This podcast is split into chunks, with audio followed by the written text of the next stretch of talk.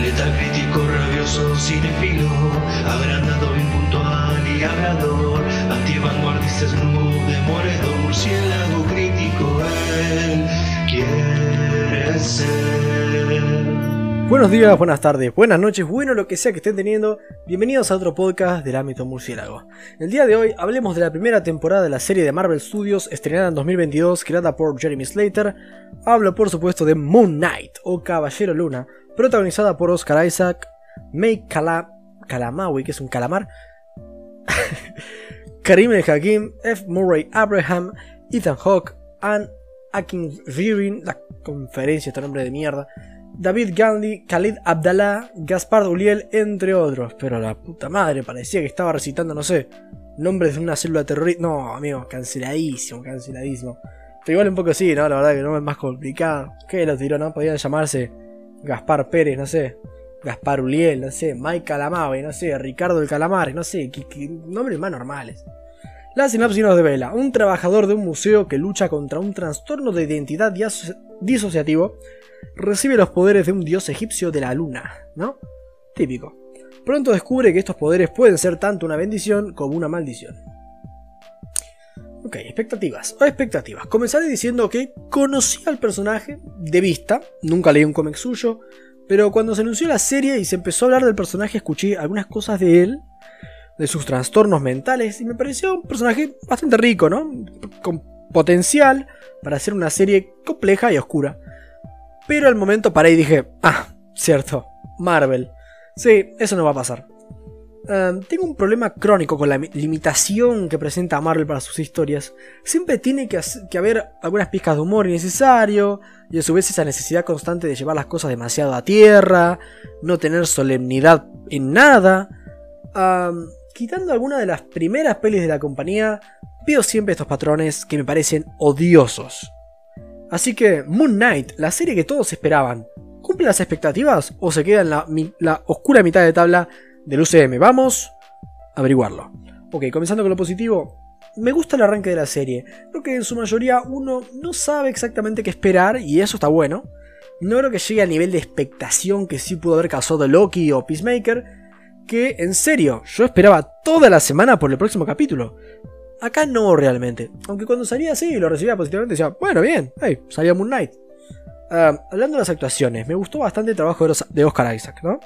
Ah, muchos jodían con, ah, un actor de Marvel llora y ya piden Oscar. Y sí, admito que a veces la gente ve pelis con tan bajo nivel actoral o tan mediocre nivel actoral que por ahí se ceba muy rápido con una buena actuación. Me preguntan a mí, ¿merecería Oscar Isaac un premio Emmy? Porque es una serie, ¿no? Ah, y a ver, tendría que ver todas las series que han salido en el año. Y, bueno, ya, ya hablamos, ¿no? Pero no lo voy a hacer claramente. Ah, voy a jugar la actuación por sí misma. Y diré que es una buena actuación. De lo mejor de Marvel, ¿no? Tampoco se emocionen porque justo Marvel no es la compañía que pida más de sus actores. Eh, a nivel calidad. O sea, no, no, es que son malas las actuaciones, pero son estándar, vamos a decir. Acá está muy bien. Más allá de las escenas más dramáticas, que las que, bueno, repito, está muy bien, es increíble la capacidad del tipo de hacer de dos personalidades distintas que difieren, en serio, difieren mucho en carácter, postura corporal, expresiones faciales, el acento mismo. Realmente es una bestialidad. Realmente los que la vieron doblada, eso sonó raro, pero cada vez que lo digo doblada, digo, uff, se me siente el sentido arácnido que, del bananero, ¿entendés? Como que, uh, mal pensando esto ahí. Ah, pero en serio, realmente, o sea, eh, los que vieron esta serie en latino me dan un poco de lástima porque se perdieron de mucho. Hablando mismamente del personaje de Mark Spector, me parece un personaje correcto, Mark. No siento que salga demasiado del molde del típico héroe de aventuras. Pero luego tenemos a, Steven Grant, que aunque por momentos admito que se me hizo un poco infumable, era como, oh Dios, qué pelotudo que es, creo que termina cerrando como un personaje bastante querible, un personaje al que uno le toma cariño. Ah, y la relación entre estas dos personalidades, entre Stephen Grant y, Max Spector, que conviven en, este mismo cuerpo, creo que funciona muy bien. Y casi se podría decir que son dos protagonistas distintos. Eh, o sea, sí, en teoría, sí, misma persona, pero realmente si tuviera que mencionar los personajes en la serie, terminás mencionando los dos como distintos personajes, realmente.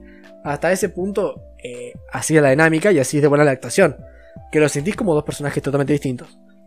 Y que tenés que, tenés que parar un momento y recordar que, ah, mismo cuerpo, mismo cuerpo. Tenés que parar a pensarlo porque realmente están bien definidas las dos personalidades, bien contrastadas, y eso hace que, justamente, sea más diferente dentro de sí mismo que otros personajes totalmente separados, realmente.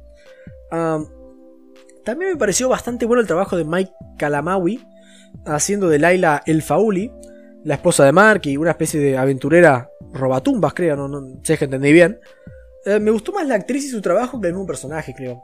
O sea, funciona bien, pero realmente no deja de ser un personaje medio estándar, ¿no?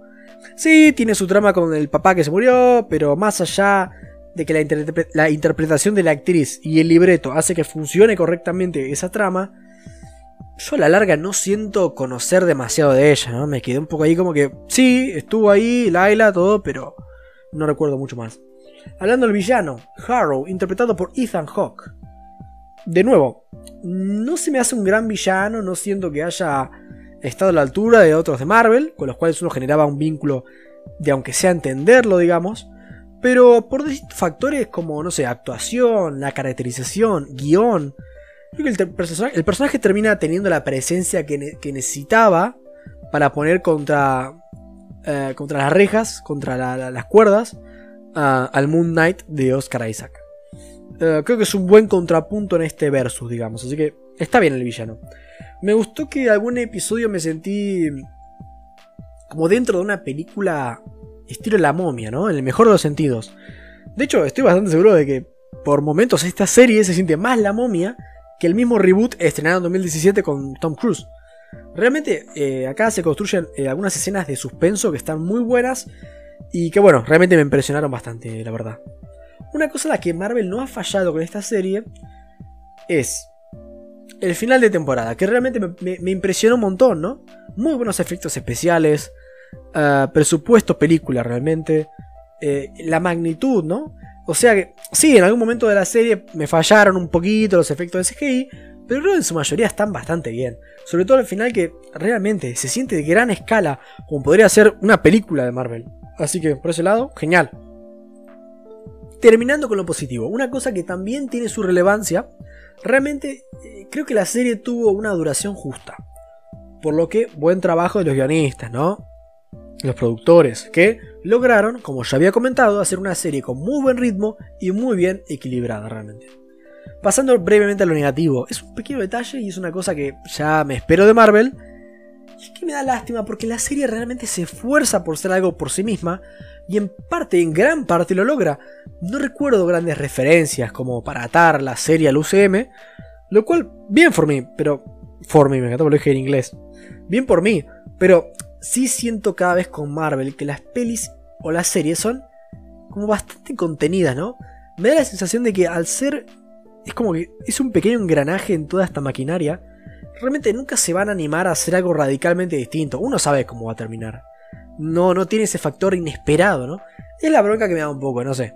Que se esfuercen tanto por diferenciarse en la forma. Vos ves, esto no tiene nada que ver con, no sé, la serie anterior que había sido Hawkeye. No se parece un pito, vos la ves, nada que ver. Pero realmente, vos sabés cómo van a terminar las dos, ¿no? Solo un proyecto más de Marvel. Una serpiente que cambia de piel. No deja de ser eso, una serpiente. en resumen y para finalizar, realmente una serie correcta, de buena manufactura, con suficientes ideas frescas y aún mejor de ejecución, que realmente se posiciona dentro de lo mejor que ha hecho Marvel Studios a nivel series. Eh, en lo personal la pondría segundo, en el segundo lugar detrás de Loki. Así que, ¿qué esperan? Caballero Luna es la serie ideal para ver esta, esta semana. Una serie de Galera de Bastón. Le doy un 8.0 y a ustedes les agradezco por haber escuchado hasta acá. Así que Nada más que decir, buenas noches, porque soy Batman.